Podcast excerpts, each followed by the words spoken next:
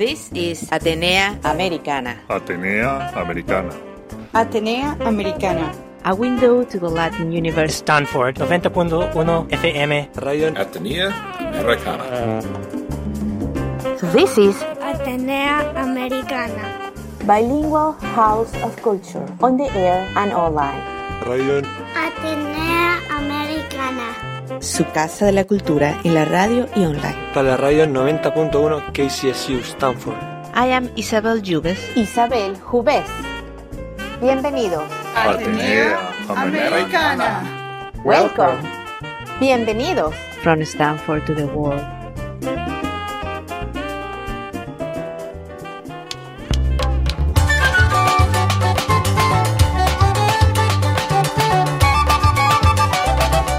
Traigo una conversación con Andrea Lata, también conocida como Andrea de Francisco. Andrea Latas es la fundadora, vocalista y compositora para la banda musical y agrupación activista Latin Latas. Atenea Americana habló con esta agrupación desde Bogotá, Colombia, para hacerles llegar esta historia de activismo ambiental. Hace cuatro años se unieron estos jóvenes músicos con experiencia en crear y enseñar sobre instrumentos y música para llevar un mensaje al mundo sobre las oportunidades que se encuentran en todas partes para reutilizar materiales y dejar de producir desperdicios. La idea es cambiar el concepto de lo que es basura y ver los productos del post-consumo como materia prima para la creatividad y la belleza. Latin Latas ha creado un sonido profesional con materiales provenientes de basureros y casas de reciclable, demostrando que en realidad la basura es un tesoro.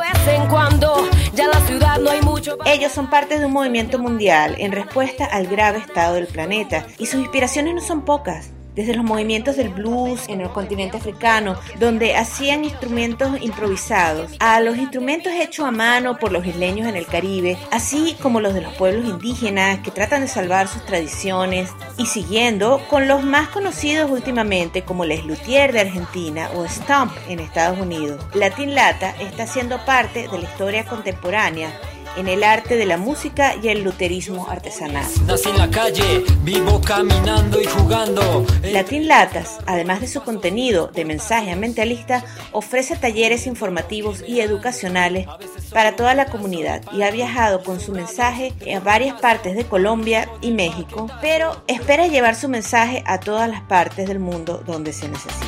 Quédense con nosotros. Tiburcio me llaman, soy cachaco elegante. No quiero ser tu lechona en tu primera comunión. Solo quiero mi lavaza y bañarme en el lodo de panza. Americana y hoy tenemos una entrevista desde Bogotá hasta Stanford y es un grupo sumamente especial. Eh, nos va a nos va a hablar ahorita un poco eh, una de sus integrantes sobre el movimiento. Es un grupo de música, pero que además tiene todo un movimiento y de activismo, un gran conocimiento de la música atrás. Hola, bienvenida. ¿Cómo estás, Andrea? ¿Cómo estás? Bien, muchas gracias por la invitación. Sí, y hay una cosa, una de las primeras cosas que llama la atención de Latin Latas es la parte del luthier, que ustedes hacen los instrumentos, eh, pero no solo los hacen, sino que además es un statement porque los hacen de cosas recicladas. Cuéntanos un poquito. Totalmente. Bueno, nosotros hablamos más de la basura. Eh, para nosotros la basura no existe, es materia prima. Entonces eh, la gente habla del reciclaje, que hacemos instrumentos con reciclaje, pero realmente es basura y queremos cambiar esa palabra en el, en el, en como en el imaginario de la gente, en el lenguaje. La basura definitivamente es una acción, porque cuando la desechas y la botas en un río, pues ahí se vuelve en basura, pero realmente es materia prima con la que se pueden elaborar muchas cosas. Nosotros decidimos elaborar nuestros instrumentos musicales con estas cosas que las personas desechan en las calles, en los centros de acopio de las chatarrerías y ser una propuesta de acción y de cambio frente a todas las herramientas que tenemos los seres humanos para hacer algo eh, por eh, seguir preservando la vida en este planeta. Claro, y, y además ustedes tienen eh, una buena banda musical, no es solamente el activismo, sino que además están llevando el mensaje con buen material, que, que, es atractivo para la gente, les deja de verdad una ventana para que la gente los escuche. Claro que sí, la idea es que con esta basura, entre comillas, con esta materia prima, podamos hacer instrumentos completamente profesionales que tengan un valor agregado en su sonoridad y que tenga además nosotros intentamos que por ejemplo una guitarra además de que suene muy afinada, muy profesional, no tenga nada que envidiarle a una guitarra comprada, tenga un algo más en su sonoridad. Entonces por ejemplo le ponemos un disco duro, hay una, una guitarra que se llama la silla tarra que tiene un disco duro que está conectado a una salida de audio y suena como un subbajo. Entonces tiene efectos, efectos análogos incorporados dentro de la guitarra que son una experimentación sonora también, ¿no? Eso es un poco, lograr que sean profesionales los instrumentos y que cuando nosotros nos subamos a un escenario y se baje, por ejemplo, Café Tacuba entre latilatas y que la gente nos sienta un cambio, digamos, eh, digamos en técnica eh, y en sonido entre una banda y otra, ¿no? ¿De dónde ustedes sacaron la idea? ¿Dónde empezaron con la idea de ah, el luthier, de hacer los instrumentos? De, ¿Cuáles fueron las inspiraciones iniciales? Bueno, esto es un movimiento cultural muy grande, ¿no? La reutilización nace en el campo, nace en África, donde las personas que no tienen recursos eh, y no tienen con qué comprarse un instrumento, decidieron coger latas y hacer guitarras en el blues, por ejemplo, cuando los guitarristas no tenían con qué comprar, hacían sus guitarras con latas de aceite. Em, y digamos que también apareció un, un, movimiento que se llamó el stomp, ¿no? Antes era, era un show, stomp, pero luego se volvió un género de este movimiento cultural y ahí, por ejemplo, yo conocí un poco esta, esta posibilidad de hacer música percutiva eh, con, con, lo que la gente, pues con residuos sólidos, con canecas, con latas, con, con ollas, eh, pero también hay otra inspiración importante, el Luthier, ¿no? Eh, de Argentina. Bueno, esto es un movimiento grande y decidimos empezar a explorar en un proyecto pasado que se acabó y empezamos a hacer una primera exploración y luego decidimos eh, profesionalizarla y poder empezar a proponer eh, que este fuera más bien una herramienta y una excusa para llevar estos mensajes de conciencia frente a la defensa de la vida. ¿Y ustedes han eh, tenido otros proyectos musicales antes de Latin Latas o es el, primer proyecto musical junto con el proyecto activista? es el primer proyecto activista. Realmente, pues cada uno en, su, en, sus, en sus carreras, David y yo, realmente Latin Latas somos David Latas y Andrea Latas. David es el luthier y yo soy la persona que compone y hace la música y un poco dirige el proyecto. Em, teníamos también pues un recorrido musical, ¿no? Yo cantado con otros artistas, he hecho, dirigido muchos proyectos, sobre todo sociales, musicales. Me gusta mucho el trabajo social con comunidad. Eh, y ahí fue donde me encontré también con esa necesidad de, de, cuando no hay dinero y tú trabajas para una fundación en un lugar donde viven personas que no tienen posibilidades económicas y no te dan instrumentos musicales, pero te contratan para dictar clases de música, eh, pues finalmente el recurso de la, de la basura que rodea siempre, eh, tristemente, casi siempre a estas comunidades que no tienen, digamos, eh, las comodidades que tenemos muchos, eran la herramienta para poder empezar a hacer música, ¿no? Pero sí, venimos de un recorrido musical, tuvimos un intento antes de una agrupación, pero no tenía esta intención ambiental que fue la que finalmente hizo que naciera Latin Latas.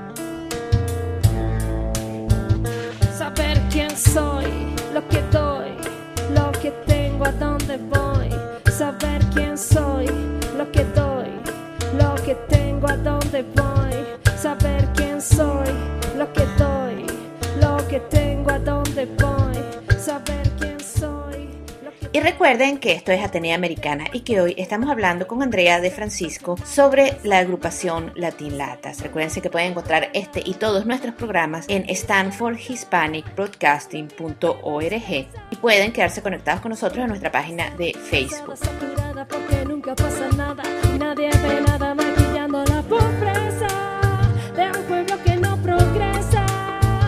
Saber quién soy, lo que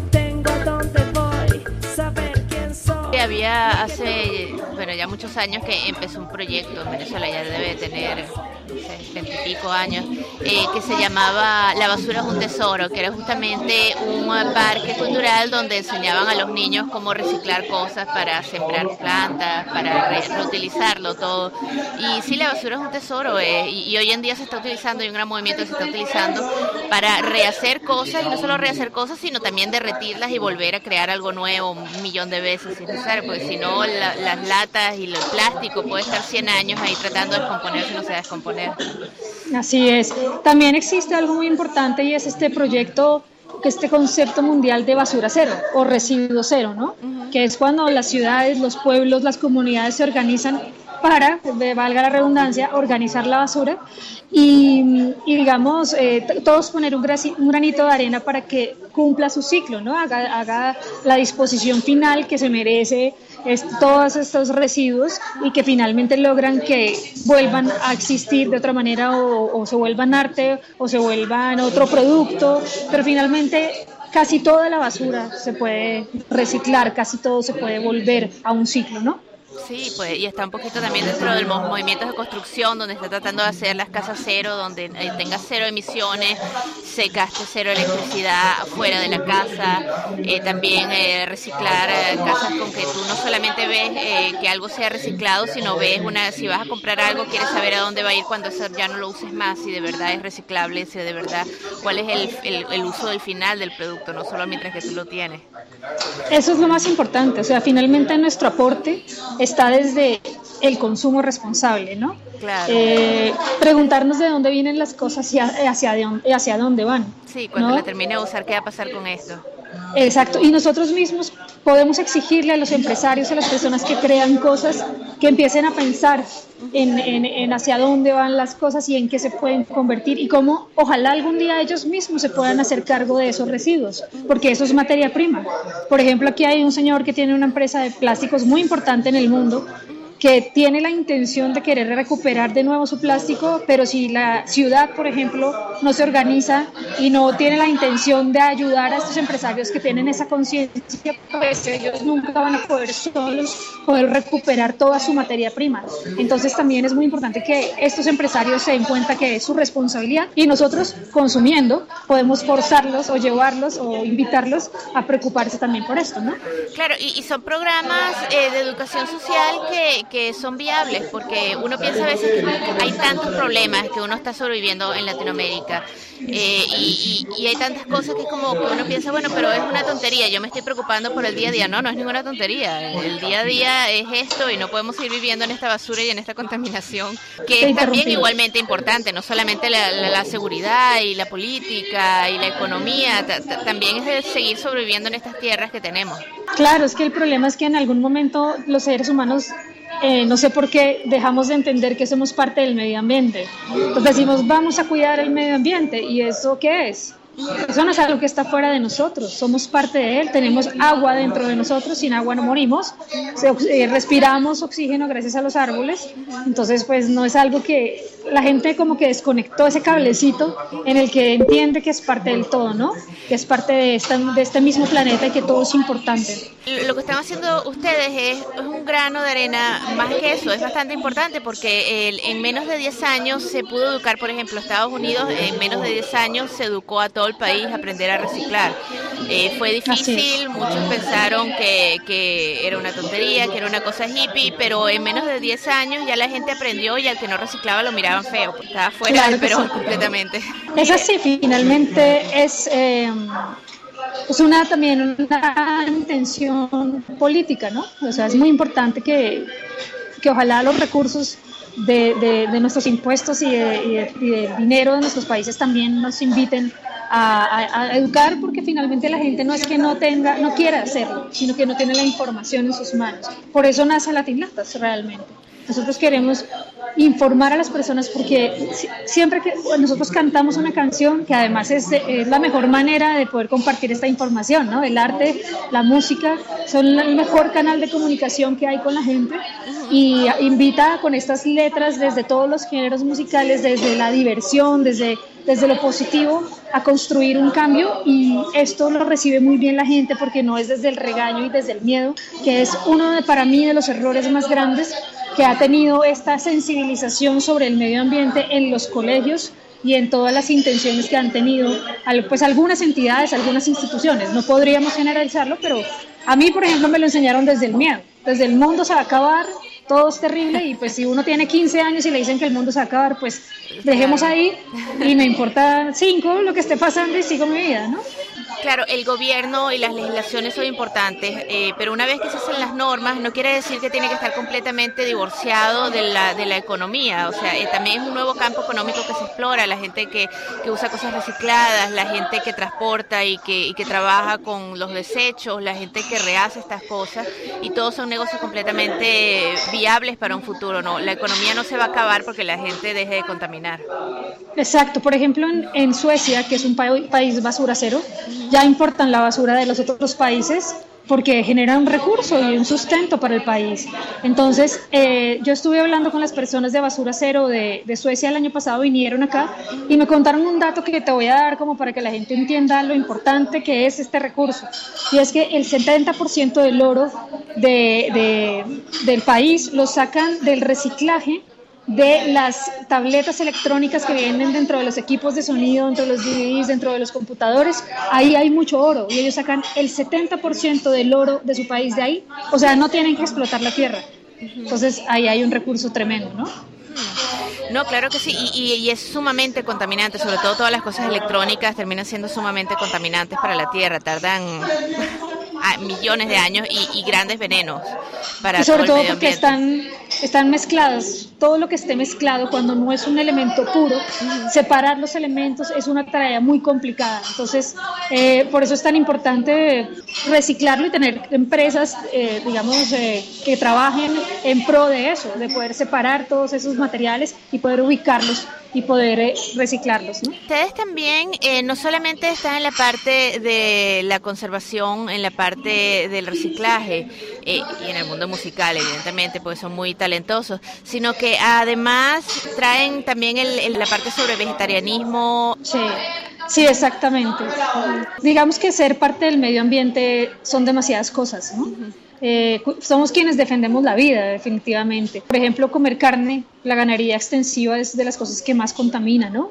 Le hace muchísimo daño a la tierra y, además de que, pues a mí me encantan los animales y no me los puedo comer porque creo que existen otras maneras de alimentarse como orgánico, además, no solamente por los animales, sino por mi salud, porque es que así empezamos, ¿no? Cuidar el medio ambiente es cuidarse uno también, saber qué, qué te estás comiendo, qué estás respirando, estás haciendo ejercicio, es cuidarte tú también de adentro hacia afuera entonces, es todo un estilo de vida, de cambio eh, de muchas comunidades, de muchas personas que decidieron eh, entrar en esta transición hacia un cambio necesario, porque pues eh, el planeta ya no puede más y así como están las cosas, tenemos que empezar y son demasiadas cosas que hay que hacer, ¿no? Comer, alimentarnos bien, saber comer orgánico y pues obviamente defender los derechos de todas las formas de vida, ¿no? Y esto es Atenea Americana. Y yo soy tu anfitriona, Isabel Jubés. Puedes encontrar este y todos mis shows en stanfordhispanicbroadcasting.org. Este es un show bilingüe cultural que te trae una ventana al universo latino e hispano.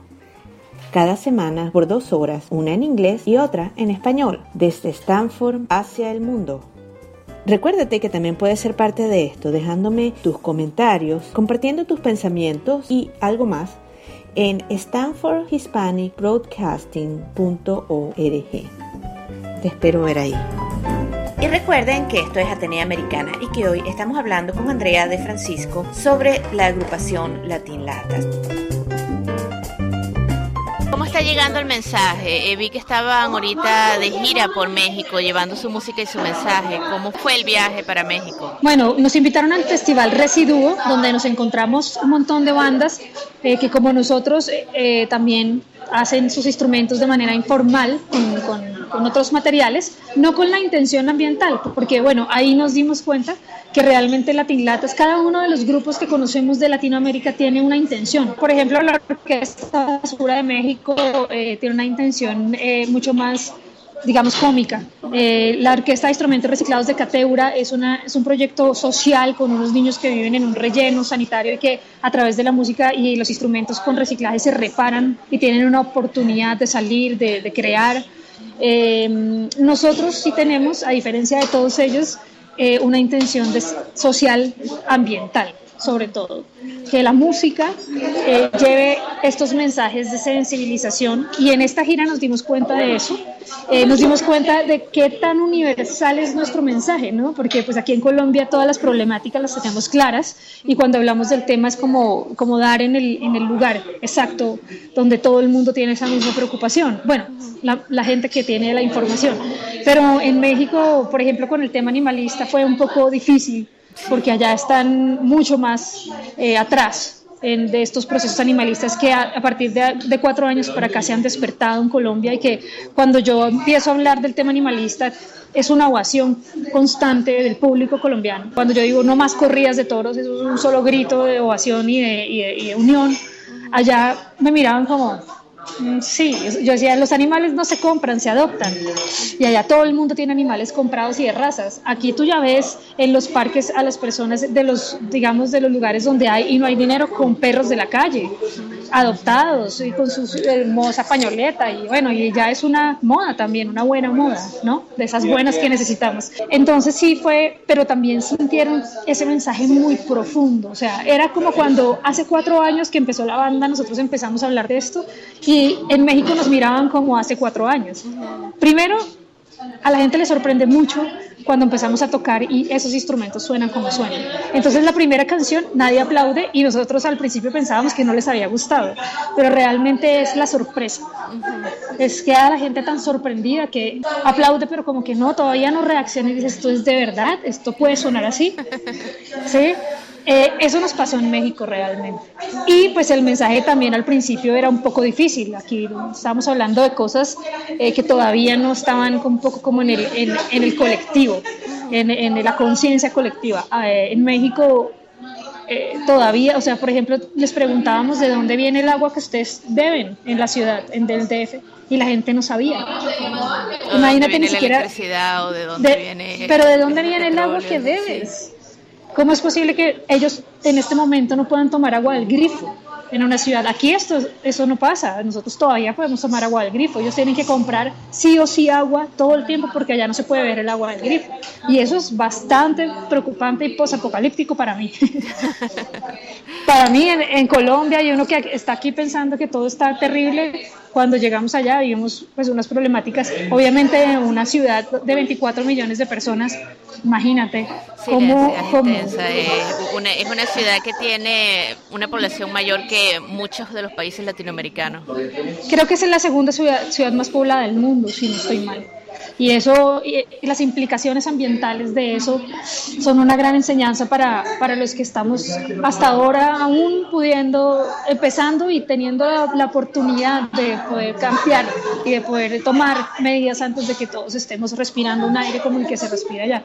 Es una ciudad hermosa, tiene muchas cosas hermosas, pero en ese tema siento que que fue un poco sorprendente eh, el, el, nivel en el que están ya con, con toda esa conciencia, ¿no? Bueno, eh, es una infraestructura que ya está ahí, pero la verdad es que eh, concentrar a la gente en ciertos lugares puede además ser beneficioso para el ambiente si se hace de una manera inteligente y se planea de una manera inteligente en lugar de tomar hectáreas y hectáreas y hectáreas de selvas y poner a la gente a vivir ahí, es mejor concentrarlas en ciudades. Pero claro. tiene que ser manejado de una manera inteligente ambientalista.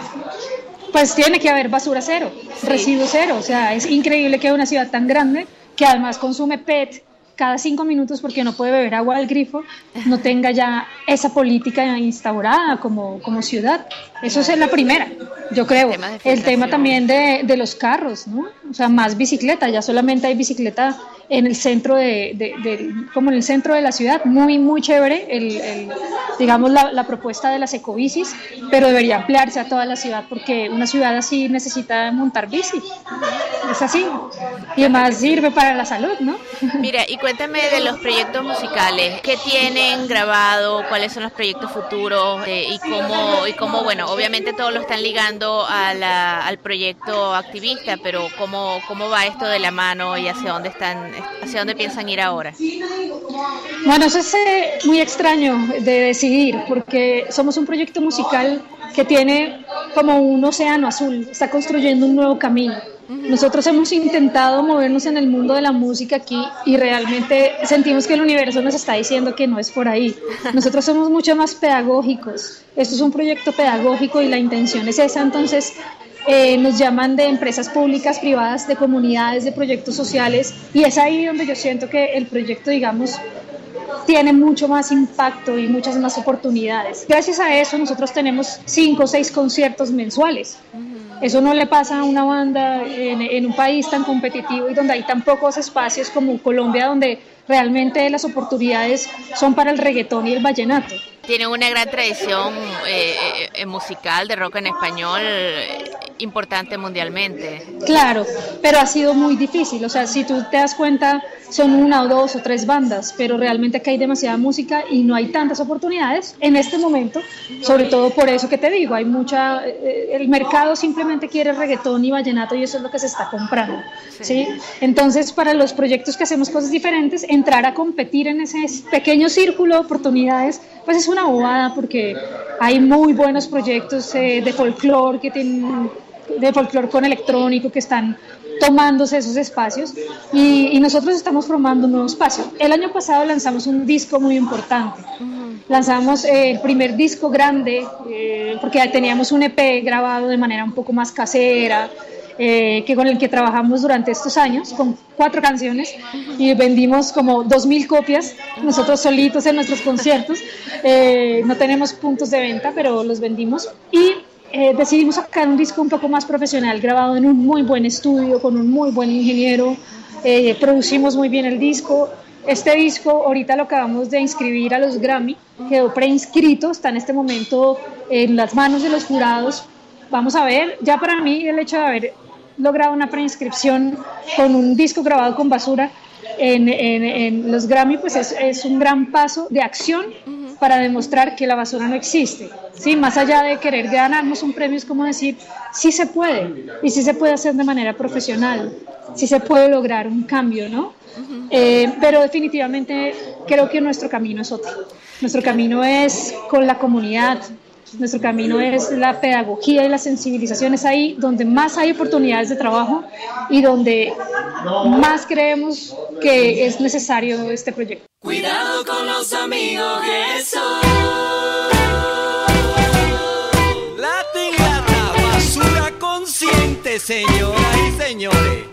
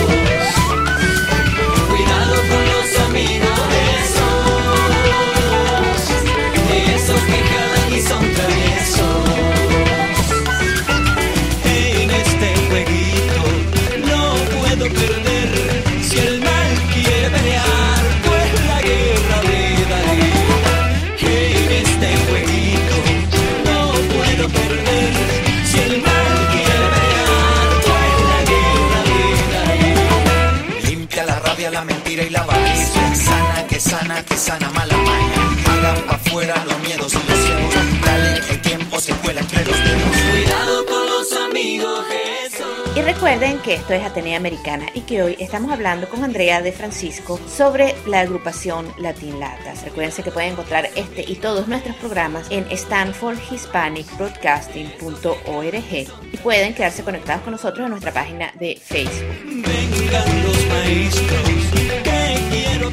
Es que el mundo de hoy les está abriendo un universo de posibilidades, SoundCloud, iTunes, ustedes mismos pueden vender su música, pueden vender, eh, pueden irse a Amazon, pueden, tienen un mundo completo digital que está esperando más información. Así es, nosotros ya tenemos montado en todas esas plataformas el disco. Estamos, eh, no conocemos mucho cómo se maneja ese negocio, siempre hemos ido un poco al contrario. Por ejemplo, aquí en Bogotá estamos vendiendo nuestros discos en en tiendas ecológicas. En queremos aprovechar que somos un grupo conocido y que se está volviendo un poco conocido en el país para ayudar a estas personas que están proponiendo tiendas ecológicas donde venden mercados, mercados orgánicos, comida orgánica, donde venden productos eh, mucho más conscientes para vender nuestro disco y, y así entonces ponemos esa publicidad en nuestra página y el que quiera el disco físico y no pueda comprarlo en un concierto puede ir a estas tiendas y de paso comer orgánico y cambiar sus hábitos de salud, ¿no? Y apoyar a todos estos movimientos campesinos, de gente consciente que está viendo otra manera de construir eh, la, también como la agricultura, ¿no? Veo que también, eh, que fue así como me enteré por un artículo, porque están, están recibiendo el apoyo de otros grandes grupos eh, y, por ejemplo, los atracciopelados también hablaron de ustedes. Sí, tenemos la fortuna de estar proponiendo, como te digo, un océano azul, algo que, que es innovador, que es sincero, es de corazón, es transparente, que ha tenido muy buena receptividad ¿no? y recepción de los medios de comunicación también. Nosotros hemos salido, nosotros no tenemos jefe de prensa y hemos, tú ves, te metes en Google y pones latinlatas y nos han hecho artículos en todos lados del mundo. Y aquí en Colombia hemos salido en los medios más importantes, nos dieron la hojilla verde, que es como la mitad de del periódico, la hoja del centro completa, Tiempo, que es el periódico, uno de los periódicos más importantes de aquí, nos hicieron un artículo completo sobre nuestra historia y eso no es sencillo de conseguir. Entonces, tanto las bandas como, como los medios nos han abierto mucho las puertas y estamos infinitamente agradecidos porque finalmente eso es lo que queremos. Queremos, entre más personas puedan escuchar nuestro mensaje, pues más vamos a ayudar a informar y a sensibilizar. Esa es la idea. Claro que sí, bueno, y te, deseamos toda la suerte del mundo. La verdad es que esperamos eh, escuchar más de ustedes y poder ayudarlos por aquí a, emitir el mensaje también por Estados Unidos, por nuestras vías y por aquí por California, donde el mensaje verde se recibe muy bien. Es cierto, es uno de los lugares que queremos conocer. Sabemos que hay muchos festivales verdes a donde nos han dicho que nuestro grupo, digamos, podría encajar muy bien. Estamos intentando hacer las conexiones para ver la oportunidad o, la opción de hacer una gira en esos festivales verdes, llevar nuestros bicigeneradores de energías. Nosotros llevamos energías renovables en nuestro el escenario. Tenemos un montón de propuestas que la gente de pronto no conoce muy bien de Latin Latas. Y también aprovecho para que de pronto compartan el último video que hicimos con Jesús Hidalgo. Jesús Hidalgo quedó nominado, eh, se ganó un Grammy el año pasado eh, como mejor disco nuevo. Él eh, vive en Miami, es venezolano y tiene un disco hermoso para la madre tierra, para el despertar, música medicina. Y quisimos hacer una canción con él, lanzamos el último video de una canción que se llama Cuidado con los amigos esos, que está en YouTube, que bueno, lo hicimos también para compartir con estas grandes artistas que también como nosotros están queriendo sembrar conciencia. También abrir la puerta y ver este, este video que es el último que sacamos. Cómo no, y para los que están escuchando en el programa desde cualquiera de nuestras vías donde se escucha nuestro programa, eh, pueden encontrar la información en nuestro website. Tenemos un link al video y tenemos un link a, más información sobre Latin Lata de Colombia abiertos a cualquier pregunta. tenemos una propuesta pedagógica, ¿no? Enseñamos a hacer instrumentos, no es solamente nosotros tocándoles el escenario, sino enseñamos a las comunidades a hacer muchas cosas con reciclaje. Tenemos muchos proyectos que pueden ver en YouTube y estamos también abiertos a, a poder llevar esta información pedagógica de hacer a los niños, a los jóvenes y a quienes sobre todo no tienen recursos o simplemente quienes quieren hacer parte de este cambio. Perfecto, muchas gracias. Muchas gracias por la invitación.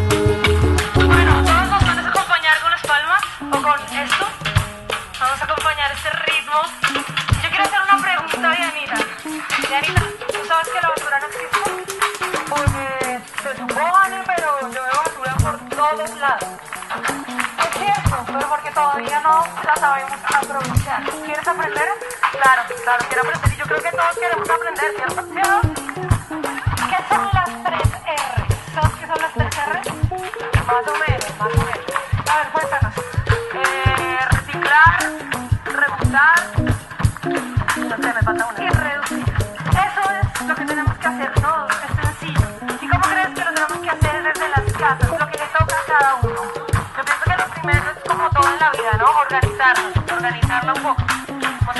Vamos a separar la basura.